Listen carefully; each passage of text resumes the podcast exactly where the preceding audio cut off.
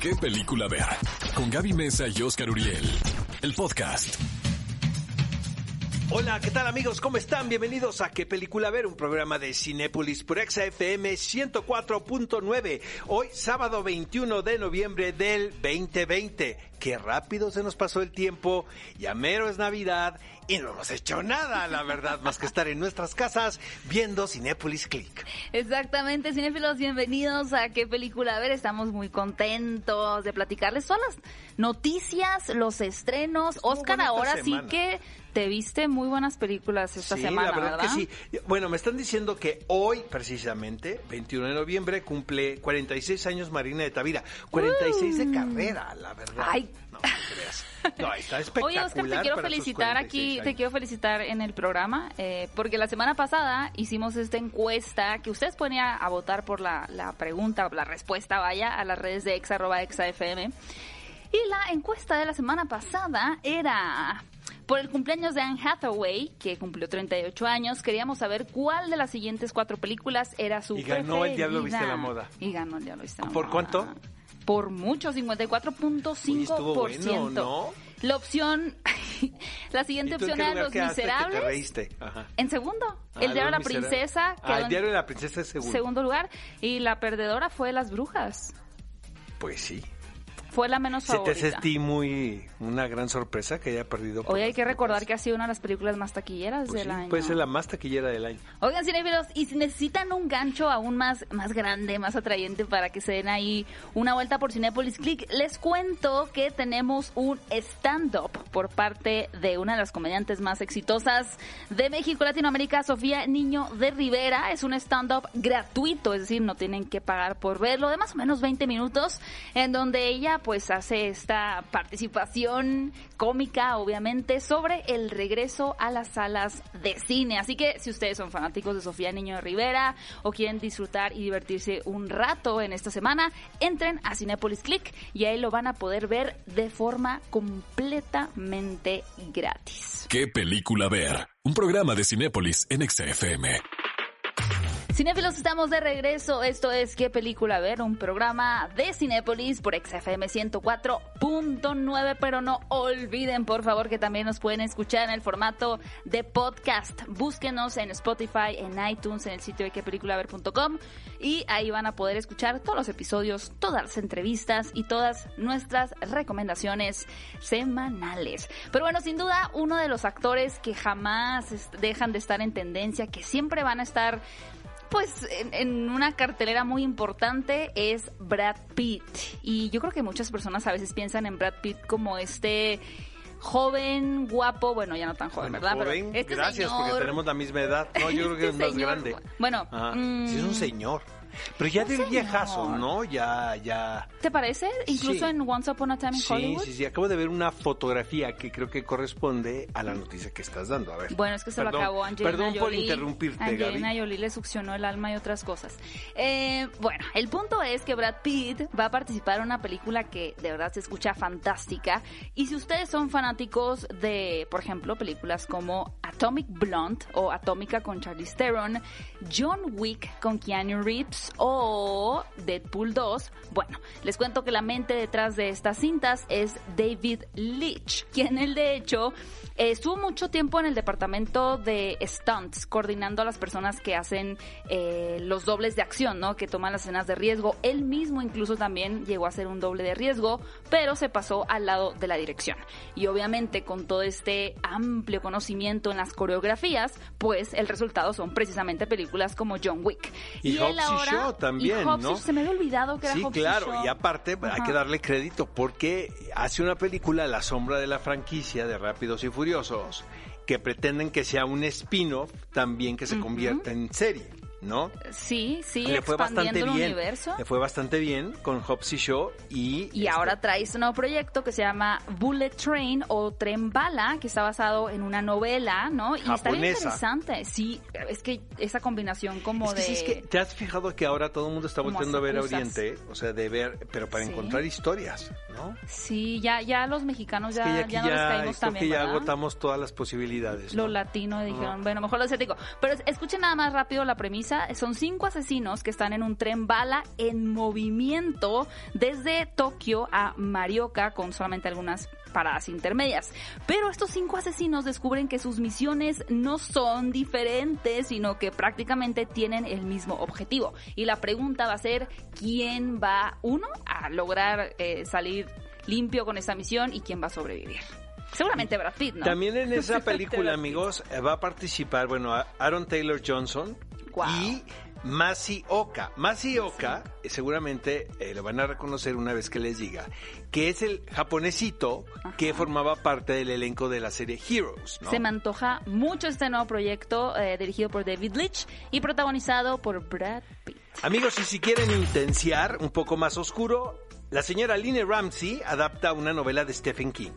Es escocesa, es una tipaza. Bueno, como directora hizo, tenemos que hablar de Kevin, eh, Morven Callar, que es una película a mí que me encanta, con Samantha Morton. Y bueno, y recientemente hizo You Were Never Really Here con Joaquín Joaquín, Phoenix, Phoenix. la cual se presentó en el Festival de Cannes y recibió una ovación de siete u ocho minutos. Si ¿Cómo mal no recuerdo, la yo la vi allá? La verdad. Ella ahora va a adaptar una novela de Stephen King que se llama The Girl Who Loved Tom Gordon, publicada en 1999.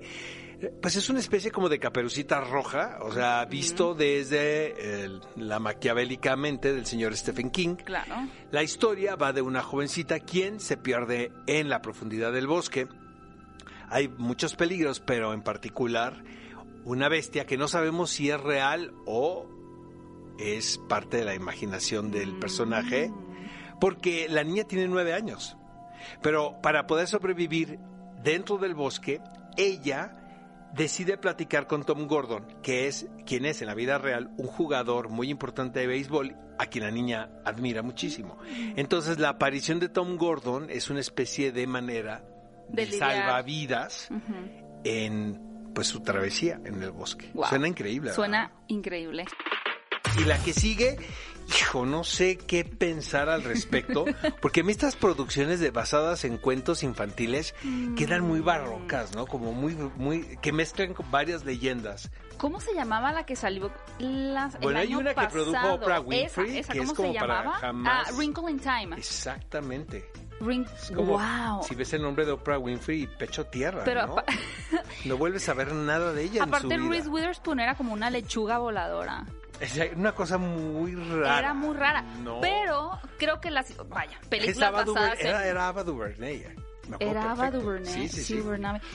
Mm, sí, esa, esa no fue una buena Esa idea. no- que esa no quedó. Pero no siempre, porque luego otras que son basadas en relatos que tampoco Bueno, eran tan esta, infantiles. esta, esta hay que darle bien. el beneficio de la duda, que es Come Away, protagonizada por Angelina Jolie. Bueno, Es que hablamos de Brad Pitt, teníamos ¿no? que hablar de Angelina. Jolie. Está David Oyelowo, quien es un, un intérprete bastante efectivo en, en donde participa. Y es que no hemos sabido mucho acerca de Angelina Jolie, salvo que se encuentra en el rodaje de The Eternals y que por Que es un pandemia rodaje eterno, tal cual, eterno, eterno. porque por pandemia pues también se suspendió.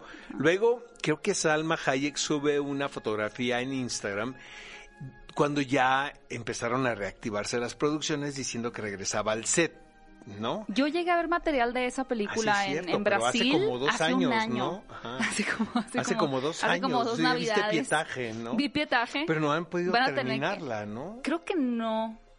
Además de que siempre ha sido una película muy misteriosa, porque los personajes no son tan, no son tan conocidos, como que nunca se filtró demasiada información. Pero eso decías que fue lo último en lo que Bueno, ahora acaban de estrenar un tráiler de una película que se titula Come Away, que tiene que ver con una familia en el siglo XIX, eh, donde los relatos infantiles vuelven a salvar la infancia de un par de niños que se enfrentan al divorcio de los papás, que también es una anécdota que hemos visto una y otra vez y otra vez y otra vez. Pero aquí los niños tienen el poder, eh, creo que el niño de convertirse en Peter Pan y la niña en Alicia en el País de las Maravillas, Sí. Entonces, pues es también... O sea, que el siento como poder tuyo y mío, ¿no? Tú así de Forever Young y yo de que bueno. con cosas mágicas. Ajá, Que te- ajá, ¿cierto, ajá. no? Desde que hago este programa, traigo más canas que nunca, te lo juro. O sea, ya te- mi pelo es blanco. Aplica la de Peter Pan. Mm, por supuesto que no. Sí, empieza a Tú quitar también has envejecido años. algo, ¿eh? Sí, Estos años. bastante. Bueno, entonces, este, ¿se nos antoja o no se nos antoja Come Away? Viene en Navidad, ¿eh? Tenemos dudas. Lo que sí puedo decirles es que la- el avance en, en- en YouTube tenía muchos dislikes. Como que la gente brincó muy rápido al, al- al entender o percibirla como una nueva adaptación de Peter Pan, pero con personajes eh, que pues, son afroamericanos, ¿no? Los niños Ah, pues, ambos. sí, sí, sí. Como que lo, lo vieron más de esta perspectiva de inclusión forzada, porque ahora Peter Pan es de Sí, color. porque pero no también era luego que. Angelina Jolie es representante de la UNICEF y con eso empieza, ya sabes, a hacer inclusiones en todo. Pero la historia las no historias es se eso. tienen que contar como se tienen que contar, ¿sabes? Creo yo. Pues como sea. Pero no, exacto, no vamos a entrar en, eh, ¿no? En polémica, porque estamos en amor Pero casi paz. no se nos antoja. Ina- que- Inhalo amor, exhalo paz. Ok. Es sábado, cumpleaños de Marineta Vira Exacto. Y de Bjork. y de Bjork. Oye, este, a ver, A me ver. quiero poner de buenas, pero luego no puedo, ¿verdad? ¿Por qué? Eh, yo no entiendo cómo pasan los años y de repente los directores salen diciendo que no es la versión que ellos Ah. habían autorizado, ¿no? Es Todos han dicho eso. Efecto pandemia. Yo creo que sí nos está Todos volviendo el líder es Zack Snyder, ¿no? Exacto. Ah, Ahí van todos dice que- atrás. exacto, que no, que no era su película. Mm. Entonces ahora resulta que el señor Francis Ford Coppola va a volver a estrenar El Padrino 3. Aquí pasan dos cosas. La primera, que yo la, yo la voy a ver. Obviamente. Y la segunda, eso amigos, pues que hay que cambiarle, pues así la vimos en 1990, 20 de diciembre de 1990. Yo vi esta película en el cine y me acuerdo que me encantó. Hay, tiene muchos detractores que dicen que es la menor de la trilogía, pero a mí me parece que estaba al nivel. O a mí me llegó muchísimo, la verdad. Ok. Ahora yo me pregunto, eh, como dices Oscar, esta nueva película, bueno, este nuevo corte más bien, original creado por el mismo Francis Ford Coppola, va a llegar bajo el nombre El Padrino de Mario Puzo, epílogo, la muerte de Michael Corleone. Pero mi pregunta para ti es, originalmente la, la película dura dos horas con 40 minutos, que no es poca cosa. ¿Cuánto crees que dure este nuevo no tengo idea. ¿Tú sabes? ¿Tienes el Ni dato? idea, pero por lo menos tres, pienso. Sé que va a llegar a cines, amigos, va a haber la oportunidad de verla en cines, que es como hay que verla. Siempre. Porque sí es un espectáculo cinematográfico en todo el sentido. Ahora, aquí lo más escandaloso, eh, si mal no recuerdo, es que Winona Ryder rodó algunas escenas de esta película interpretando a la hija, le dio un le dio una depresión y le dio un se, ahora sí que se paralizó por completo y fue sustituida al 3 para las 2 por Sofía Coppola, pero Sofía Coppola nunca ha sido actriz. Y también la dos. criticaron, la criticaron muchísimo y creo que vaya, si ves el trabajo ahora, no, pues mira, sacó al papá adelante. Claro. Pues yo sí voy a volver a ver la nueva, el nuevo corte a ver qué propone En Francis Cinépolis llega el 3 de diciembre, ya tenemos fecha. Ok, 3 de diciembre en Cinépolis, El Padrino 3. Ajá, tiene un nombre cortísimo, amigos. El padrino de Mario puso epílogo la muerte de Michael es Corleone. como Borat, ¿no? Borat, el regalo de mono para el Exacto, vicepresidente de... Oigan, cinefilos, ¿qué tal? Que bueno, Oscar ya recordó que hoy es el cumpleaños número 46 de Marina de Tavira. así 46 que de carrera, Marina, no te hagas. Ojalá te escuche, Oscar, ¿eh? Te va a dar un follow en Twitter. Y obviamente a propósito de ello, Ella y Diego tenemos... Luna me van a dar un follow. Diego Luna, ¿cuántos años tiene? Ah, ok. Las señas que me hizo Oscar son muy privadas. Sí, No- pero ya no se puedo- dio cuenta de que estaba hablando. No ¿Qué puedo tal, du- no? duplicar Ah, información. cuando le digo algo técnico de radio, nunca entiende, pero ahorita que era como de maldad, luego, luego, ¿no? Tengo una antena predispuesta para eso. No, no me había dado cuenta. Muy, muy, muy bien pulida.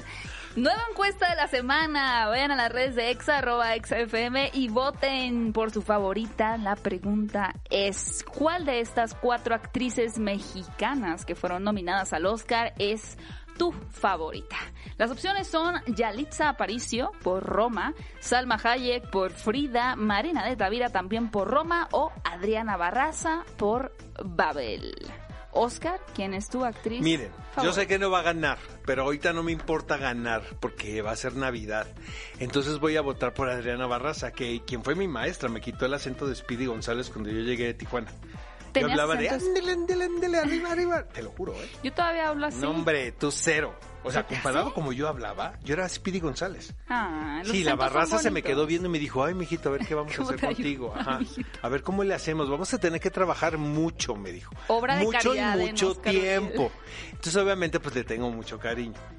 No va a ganar la maestra Barraza, ¿Qué ¿verdad? tiene? Te transformó para bien. No estarías aquí en el programa de radio. Exactamente, haciendo radio en XFM en la Ciudad de México. Mm. Jesse Cervantes no me hubiera aceptado, la verdad. Pero Mira, yo tampoco me voy a ir por la opción ganadora. Yo voy a votar por Marina de Tavira. No va a ganar tampoco. No, va a ganar Salma Hayek. Ahora hay que dejarle al público que vote para que ellos ganen. Libremente. ¿no? Libremente. Que ellos ganen, justamente. Vayan a Va a votar. ganar Salma Hayek. Obviamente. Y la siguiente semana les compartimos los resultados. ¿Qué película ver? Un programa de Cinépolis en XFM. Amigos, estamos de regreso. Esto es ¿Qué película ver? Un programa de Cinépolis. Por XFM 104.9 vamos a los estrenos de esta semana. Llega el señor Gerald Butler a salvar la taquilla internacional, parece ser. y la crítica. Fíjate Es que sí, porque 100% yo no sé si es que los críticos también, pandemia, Ya, ¿no? ya no surgía. Están desesperados de ver una película de acción Y buena. y buena, Sí. que sea efectiva. Entonces, ahora parece que en Rotten Tomatoes está, que 100%. 100% tenía de, de aprobación en Rotten Tomatoes, es decir, que todos los críticos que la han visto la aprueban. Y también incluyendo a Oscar Uriel, porque Oscar ya la vio Yo, y también yo ya la aprueba. vi.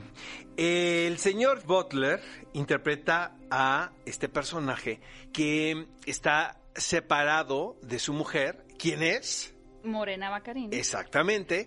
Entonces, como que, vaya, como, como de estas separaciones que no tienen nada que ver con el divorcio en mi casa, donde se portan, están, son muy civilizados, ¿sabes? pues no. Entonces, se llevan muy bien, pero parece ser que puede haber posibilidades de, de con- reconciliación. Entonces, lo que es muy interesante de la película, porque se está hablando de un cataclismo, se está hablando de el apocalipsis, y realmente la acción se lleva a cabo en lugares que son muy cerrados, que evidentemente tiene que ver, pues que es una película de recursos No multimillonario. no multimillonarios, muy digna, ya sabes, la película, pero lo suficiente como para salir avante. Entonces es más lo que te hablan y lo que dicen y lo que la tensión que está creada a través del libreto que lo que realmente estás viendo. Pero ese misticismo de pronto funciona muy a favor de las Siento historias. que funciona increíble en la película, porque aparte no es, no la sientes barata. O sea, finalmente el tipo sale, por ejemplo, y ve las hordas de los, de los pájaros, porque los animales están muy alterados, porque saben qué va a pasar en el planeta. Y todo parece indicar que va a llegar este gran asteroide que va a dar fin a la humanidad. Entonces, una vez más la familia va en busca de una especie de santuario donde van a permanecer seguros y, y pues ahí es donde te enfrentas a lo mejor y a lo peor de la humanidad, porque Wow. en esas circunstancias pues sí afloran cosas muy buenas pero otras muy malas también, ¿no? Pero está genial cómo no se fueron por la línea tradicional simplemente de ver al héroe No, intentando hombre, no. sobrevivir. Esta sí Mm. siento que está muy bien planeada y fíjate que yo estaba pensando, ¿a quién le va a interesar en plena pandemia ir a ver una película con esas características? Yo creo que a A todos. todos. Yo Es que que es a todos. catarsis. Gran película para ver. en Gaby. Mesa con Z, adivina qué. ¿Qué? Tenemos una entrevista con el señor Gerald Butler a Oh. propósito del Día del Fin del Mundo. Vamos a escucharla. Gerald, nos encantaría que nos platicaras un poquito más sobre tu personaje de John Garrity en esta película El Día del Fin del Mundo. Creo que es un hombre común, un hombre de familia, ingeniero estructural que trabaja en rascacielos y tiene un hijo hermoso.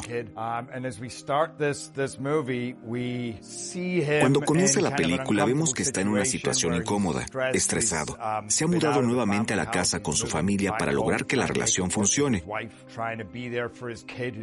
y para estar con su hijo que no comprende del todo la situación, la dinámica entre su padre y madre. Además es un chico que sufre de diabetes. No está bien, es muy sensible.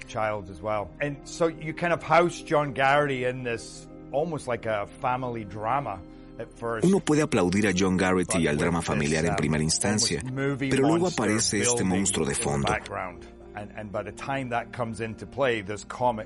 Cuando el cometa Clark hace su aparición, toma a todos por sorpresa. Um, Pero en esa instancia ya estamos todos involucrados con John Garrity como padre, trabajador y como alguien que ha estado tratando de unir a su familia nuevamente. Tu personaje de John Garrity claramente cometió muchos errores y ahora está buscando enmendarlos protegiendo a su familia.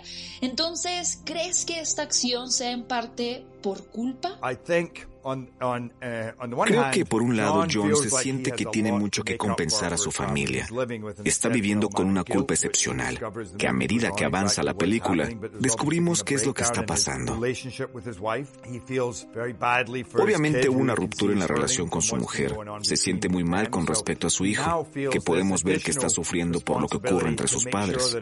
Y ahora siente una responsabilidad adicional, por lo que ahora busca asegurarse de que su familia esté a salvo. Pero más allá de eso, lo que me gusta es lo común de este hombre, que podría ser cualquier hombre. Es simplemente un padre que haría cualquier cosa para proteger a su esposa y a su hijo. Sí se nos antoja ver la película, ¿verdad? Mucho, mucho, mucho. Y ¿saben qué es lo mejor, Gaby? Que tiene garantía Cinépolis. No, pues ya. Ya. Es cierto. tiene garantía Cinépolis. Eso significa que va a valer cada centavo tu boleto de cine. Y no olviden, por cierto, llevar su cubrebocas a Cinépolis, porque si no llevan el cubrebocas, no van a entrar. Amigos, el baile de los 41 es el otro estreno a comentarles en esta semana, dirigida por David Pablos. Es una película mexicana eh, esto fue a finales del siglo XX, eh, durante la época del porfiriato. Se sucedió un escándalo que se ha convertido en una de las leyendas urbanas pues más interesantes y más atractivas con el paso del tiempo. Y tiene que ver con una especie de masquerade, de una mascarada, de una fiesta que se hizo en sigilo tipo Ice White en el centro de la Ciudad de México, donde debido al escándalo que se estaba sucediendo llegaron las autoridades y se dieron cuenta que creo que eran 42. Cuenta la leyenda urbana, es que yo leí el ensayo de, Carlos Monsiváis hace algún tiempo, pero creo que solamente de los 42 había 7 u 8 hombres que no estaban disfrazados de mujer. Todos los demás, parece ser, que estaban eh, portando vestidos, ¿no? Obviamente fue un escandalazo porque entre los invitados estaba Ignacio de la Torre, quien era el yerno de la familia de don Porfirio. Él era el esposo de Amada, la, primogénita del presidente. Okay. Entonces, y ahí viene la famosa frase de John, le dice el policía, aquí está la lista de los 42 y dice el presidente, yo solamente veo 41. Mm. Entonces, a partir de esa frase se casa el concepto, ¿no? del número 41 con eh, la diversidad sexual. Pero creo que David, de una manera muy inteligente, él es como muy seguro de lo que quiere decir y como que no hubo ruido con él. Entonces la película queda muy compacta y sobre todo en el aspecto actoral está padre. Hoy se me antoja muchísimo. Y bueno, para los más pequeños llega al fin 100% Lobo, una película dirigida por Alex Staderman. Resulta que hay una tradición donde una familia de lobos, ¿no? De lobos grandes, dominan y tienen un espacio muy importante en, esta jerarquía, ¿no? Sin embargo, el personaje de Freddy Lupin, en su día de transformación, que supuestamente tendría que ser la de un lobo, pues se convierte en un poodle y va a tener que emprender toda una aventura por es demostrar. Es australiana la película. Es australiana. Pero eso está increíble porque tiene otro sabor, ya lo hemos dicho Lo hemos dicho. Sí, entonces es este trayecto del personaje por intentar demostrar su valía y, es, y es un concepto completamente familiar que sobre todo es encantador para los niños más chiquitos. Creo que todos en ese punto de, de nuestra vida necesitamos entender que no importa nuestra apariencia física o nuestras capacidades también, sino que lo importante es la valentía que tengamos dentro. Y Freddy Lupin va a ser justamente este fin de semana el personaje que demuestre eso en la película 100% Lobo, que es perfecto para que vean con toda la familia.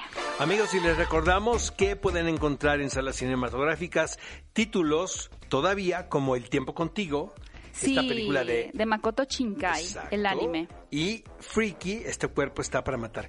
Qué trancazo la de Freaky, ¿no? Todo el mundo que la ha visto le ha gustado. En bueno, la, en la lista de los 100, nada más a Gaby Mesa no. A Gaby Mesa. No, te has puesto a pensar que ese día no te levantaste de buenas? Es porque me senté al lado tuyo, Oscar, y algo me malvibró. Exacto. si no, seguro Oigan, me amigos, gustado. y bueno, también El Camino de Jico. Y por el estreno, precisamente, la semana pasada de esta película, les tenemos un súper regalo. Y es que tenemos cuatro libros de Jico, Fuego en tu Corazón, de Cristina Pineda, quien es también la creadora de esta película. Y en este libro, precisamente, se basa esta increíble película. Y estoy seguro que les va a encantar este libro. Yo quiero es que uno. pongan mucha atención. Para ganar, amigos, anoten, tienen que ser las primeras cuatro personas que, Ah. escuchen bien, Oye, que, que deberías de ya tener tu programa de concursos. arroben a Cinépolis y usen el hashtag qué película ver. Eso es de entrada, amigos. ¿eh? Fácil. O sea, hay que arrobar a Cinépolis y hay que utilizar el hashtag qué película ver. Pónganle acento a qué película ver, a qué y a película, ¿no? Respondan la siguiente pregunta. En El Camino de Jico, hijo, no, ya pues ya. Ya, A ver. ya- ya van a salir los cuatro. ¿De qué raza es Jico? Nah, pues te diré que hay unos despistados que van a poner que es un labrador. O un perro salchicha. O un poodle, Un puro. O O- un pug. Un pug. O un schnauzer. Y por último, amigos, y esta es la más fácil de todas, ¿eh? Tienen que mandar un screenshot de que nos siguen en Spotify o de que nos calificaron en iTunes. Y nos tienen que encontrar, pues obviamente, pues como qué, como qué película ¿Qué ver. película ver? ¿Y es todo? Uf, lo tienen súper fácil. No, hombre, pues ya mira, uno Andrés, otro Ale, Ale, ¿tú y yo? tú y yo. No, no es Sí. cierto, sí Ya no hay. a dar. No, acaban de volar. Uf, ¿qué creen? No, no es verdad. Oigan, cinefilos, también el próximo jueves 26 eh, tendremos la película de Z. Es una cinta de terror y por eso también les tenemos una sorpresa para todos los amantes de este género. De entrada les cuento que Z es un thriller sobre la madre de un niño que tiene un amigo imaginario, el cual no es precisamente muy bueno. Si les llamó la atención esta premisa, te cuento que tenemos 12 pases dobles para que puedas ir a verla en cine antes que nadie.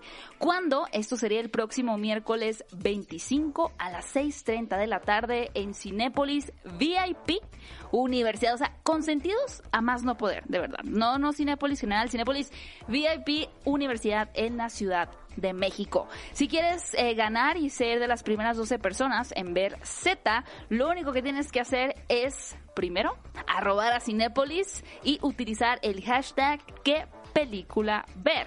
Después nos describes que tú quieres ver antes que nadie la película de Z, respondiendo a la pregunta ¿cuál es tu película de terror favorita? Entonces, por ejemplo, eh, arroba Cinépolis, hashtag qué película ver, quiero verla antes que nadie y mi película favorita es El Resplandor. Haciendo eso, vas O a ser- bebé de Rosemary. O El bebé de O El Solo Exorcista. esas. Si pones O Bambi. si pones Bambi, es más una probable que terror. te lleves. Ponte a pensarlo. Es una gran película. Es una terror. tragedia shakespeariana. Exactamente. Te llevas uno de estos 12 pases dobles, mucha suerte y si eres uno de los ganadores, pues por ahí lo presumes en redes sociales. ¿Qué película ver? Un programa de Cinépolis en XFM. Los protagonistas, sus creadores, de la pantalla grande a tu radio. La entrevista en ¿Qué película ver? de Cinépolis en XFM. Amigos de qué película ver, tenía que ser una cinta mexicana la que llevara al público al cine, la verdad. Y me da muchísimo gusto recibir a Mabel Cadena, Emiliano Zurita y a mi querido David Pablos, responsables en parte del baile de los 41. Este, muchísimas felicidades, chavos, antes que nada. Muchas gracias. Gracias. Una película cuesta igual, David, si queda bien y queda mal, ¿no? Qué satisfacción el ver que tu película haya quedado bien. Digo, ya la verdad tuve la oportunidad de verla hace, hace unas semanas y ya había platicado con David, los había felicitado en redes sociales, pero qué bien que quedó esta película como se esperaba o mejor, ¿no, David? Pues sí, digo, ante todo puedo decir eso. Creo que hice la película que quería. Tiene el rigor necesario en todos los aspectos, en, la parte técnica, en lo relacionado a la fotografía, el vestuario todo y, sobre todo estoy muy contento con el resultado actoral. La verdad es que lo he dicho varias veces, se nota en cada cuadro el compromiso de, todos los involucrados en el proyecto y eso me hace muy feliz. Eh, Mabel y Emiliano, digo, aunque obviamente esta no es, esto no es su primer trabajo y su primera misión laboral y tienen varias intervenciones en distintos medios de comunicación y de ficciones yo creo que esta es como su presentación a la sociedad. Y qué privilegio también estar en una producción tan bien cuidada. Y sobre todo, que a pesar que se está contando una historia sucedida a principios del siglo XX, pone en la mesa temas tan importantes como los que toca. ¿Están de acuerdo conmigo? Estoy de acuerdo contigo. la verdad es que yo, soy una afortunada, yo me siento muy afortunada de, de ser parte del baile de los 41 y de algo tan bello como lo que construyó David. Oye, Mabel, ahorita vamos contigo, Emiliano. Mabel, el de también el dignificar un personaje como el de Amada, ¿no? Porque de repente puede leerse y porque han pasado muchos años y porque hay pocas crónicas al respecto, puede leerse y entenderse como si fuese una víctima y tú lo que haces es pues como todo lo que es una buena actriz, crear un ser humano complejo, ¿no? Pues es que los seres humanos creo que somos súper complejos y, y somos víctimas por momentos y verdugos por otros momentos y, así, ¿no? Vamos reaccionando de acuerdo a las circunstancias que nos va poniendo la vida y a los y a los golpes que tengamos que dar.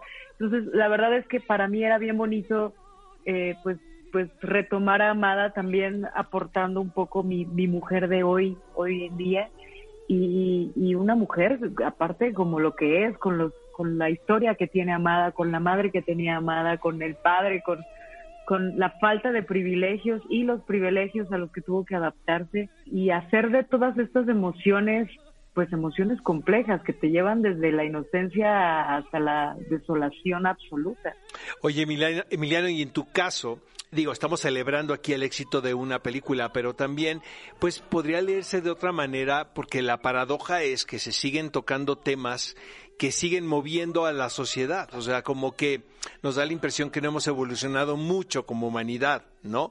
Y no es exclusivo de esta temática o de México, sino podemos ver las películas que se hacen en Estados Unidos con respecto al racismo. ¿Qué es que dices? ¿Qué tanto hemos avanzado como sociedad, no? Sí, es, digo, eh, yo creo que lo importante que, que vale la pena recalcar es que hoy en día se está hablando de estos temas y se está hablando de, de una manera que se aleja de, de, la, bueno, o sea, cuando salió a la luz este tema en 1901, eh, se trataba de estos hombres eh, a través de la caricatura, del cliché, eh, se buscaba ridiculizar a estos hombres, ridiculizar su, su sexualidad. Y aunque sí, tienes toda la razón, este tema lleva siendo relevante 119 años, lo importante es que ahora se habla de la misma historia buscando celebrar a estos hombres, celebrar su sexualidad y buscando generar las conversaciones de una manera muy honesta. Creo que David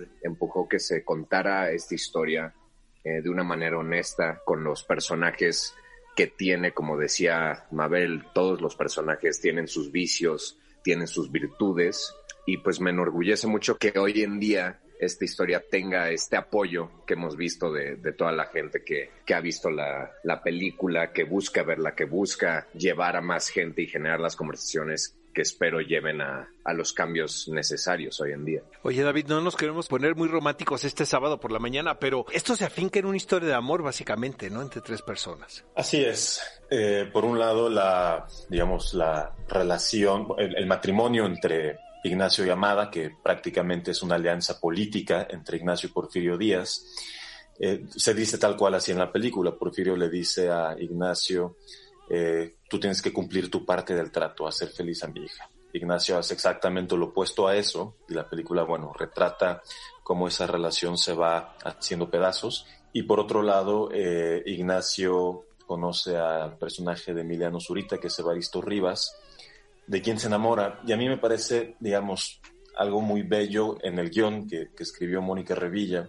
Me parece que el gran acto subversivo de, Ignacio no es llevar una doble, doble, vida, no es pertenecer a una sociedad clandestina de homosexuales, en donde de alguna manera puede encontrar la libertad dentro de la clandestinidad, sino que el gran acto subversivo de esta historia de Ignacio es enamorarse. Oigan chicos, pero yo le estaba diciendo a David el otro día que esto merita una segunda parte, digo, lo terminó donde se debe terminar la película El baile de los 41, pero la vida, por ejemplo, de Ignacio da para hacer ¿Estás de acuerdo, verdad, David? Y, la historia de amor entre Amada y, y, también continúa. O sea, que eso es también interesantísimo, ¿no? Así es. Digo, por un lado es contar toda la historia de Ignacio y Zapata, el momento en que es preso, en que se lo llevan los zapatistas como prisionero de guerra, Amada teniendo que sacar al marido de la cárcel, Amada viviendo con la hermana que queda viuda con 11 hijos. Hay una gran historia ahí también. Que Pablo Cruz ya aquí lo comprometemos públicamente a rodar la segunda parte del baile de los 41. Chicos, Emiliano, Mabel, David, Alfonso, que seguramente nos esté escuchando y todos los demás, muchísimas felicidades por esta película Muchísimas gracias. Les mando un fuerte abrazo desde cabina. Mucha suerte, chicos. Un abrazo. ¿Qué película ver? Un programa de Cinépolis en XFM.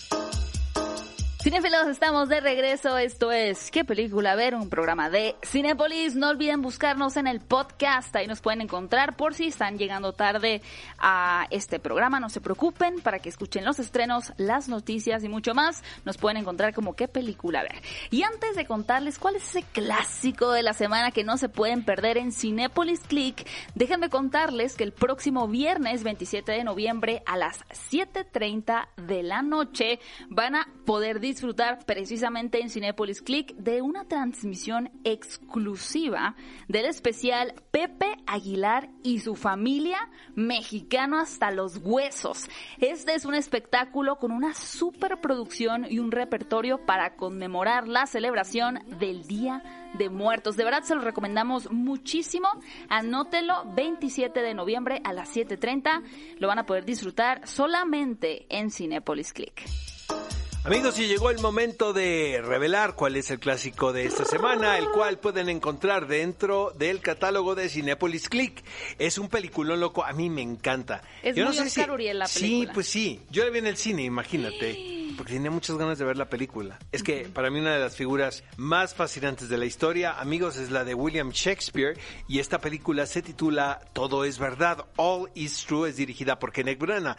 De hecho es una producción que pertenece a su casa, que donde él realiza varios proyectos desde eventos teatrales hasta cinematográficos como es esta película. Obviamente es un proyecto personal. Muy personal. Muy personal, donde también da cabida a la especulación porque estamos hablando de sucesos de que acontecieron supuestamente en 1613, cuando William Shakespeare eh, ya es un renombrado dramaturgo, tiene mucho dinero, tiene la aceptación del público, es un personaje muy popular, sobre todo la aceptación de la reina también, o sea, era un consentidazo. ¿no? Pero resulta que se quema el globo, que es el teatro donde él montaba sus, sus obras, y decide eh, regresar a casa, porque todo el tiempo su mujer permaneció ahí y sus hijos. Pero resulta que su hijo Hamed fallece, muere, y él, debido al éxito que estaba viviendo en ese momento y a los compromisos laborales que tenía, no pudo ir al funeral y a vivir el duelo de su hijo. Entonces, como que dice, bueno, ahorita que se quemó el globo, tengo un chance de ir a casa a ver cómo están las cosas, exactamente, y hacer paz con lo que tenga que hacer paz, ¿sabes? Y, y, que justo no es, no es paz lo que encuentra, ¿no? Lo que me gusta mucho a mí de la película es precisamente tener a este hombre en un semi-retiro, semi-jubilación, donde quiere enfocarse como a plantar un jardín y poder estar con su familia, pero al llegar ahí realmente encuentra como todo un, una nueva esfera de tormento, ¿no? Porque si bien uno puede pensar en el trabajo como esta situación que te tiene esclavizado y demás, pues Shakespeare en realidad era lo que a él le daba vida. Y de cierta forma ves cómo él, cómo estaba huyendo y cuando decide enfrentar o, regresar a un estado de paz está peor. Que aquí tenían que ver sus hijas, quienes pues no se veían que eran las más tranquilas del universo, ¿no? y su esposa, interpretada por Judy Dench. Y esto es, amigos, porque su esposa era mucho mayor que William Shakespeare, eso se dice, ¿no? Se llamaba Anne Hathaway, ¿no? Exactamente. Como Anne Hathaway. Y lo que es increíble, amigos. Es que Judy Dench no estaba vestida de gato. No, deja eso. Es que no, cantando Memory, es que no sabía leer el personaje. a pesar de que quien es considerado el escritor más importante en la lengua inglesa, tenía una esposa que no, estaba, no había ido a la escuela, ¿no? Porque en aquel entonces era muy común. Claro. Pero entonces ella no podía leer sus obras y se las contaban. Qué triste eso. Tremenda, tremenda la historia. Y el, el protagonista, obviamente, es el señor Kenneth Branagh, con varios elementos prostéticos en su rostro. ¿no? Bien, bien logrados para la época. Bien. Luego también Ian McKellen tiene un personajazo. O sea, con una gran cabellera. Eh, aparece también otro que no sale vestido de gato. Amigos, no, no van a ver ningún numerito de Cats, ¿eh? Para que, es cierto que ustedes se sientan tranquilos y puedan ver esta película que pueden encontrar en Cinepolis Click. Totalmente, no se la pueden perder. No tienen que ser amantes de, Shakespeare, ni siquiera del teatro. Es una historia muy humana, muy conmovedora y de verdad, denle una oportunidad así como se la di yo y seguramente les va a encantar. Cinefilos, los invitamos a que vuelvan al cine si ya se sienten seguros. Se están llevando a cabo todos los protocolos de seguridad, de sanitización. Nada más recuerden que si no llevan su cubrebocas, pues no van a entrar, ¿verdad? Hay que, hay que respetar a los demás, hay que cuidarnos todos, pero por lo menos Oscar y yo que ya hemos podido De verdad, todo está muy seguro, todo se siente extremadamente cuidado. Y los cinepolitos, como les decimos con cariño, que es el staff de Cinépolis, pues de verdad tienen toda la preparación para hacer el regreso de cada uno de ustedes lo más seguro y divertido posible. Amigos, y les recordamos que si por alguna razón no tuvieron la oportunidad de escuchar este programa, no se preocupen. Lo pueden hacer en nuestra versión podcast a través de Spotify, iTunes, por supuesto, la página oficial de qué película ver y de EXA. Esto es ¿Qué película ver? Nos escuchamos próximo sábado, 10 de la mañana. Yo soy Gaby Mesa y... Oscar Uriel. y hasta la próxima. Hasta la próxima. Ve a Cinépolis y utiliza el hashtag ¿Qué película ver? Escúchanos en vivo todos los sábados a las 10 de la mañana en EXA FM 104.9.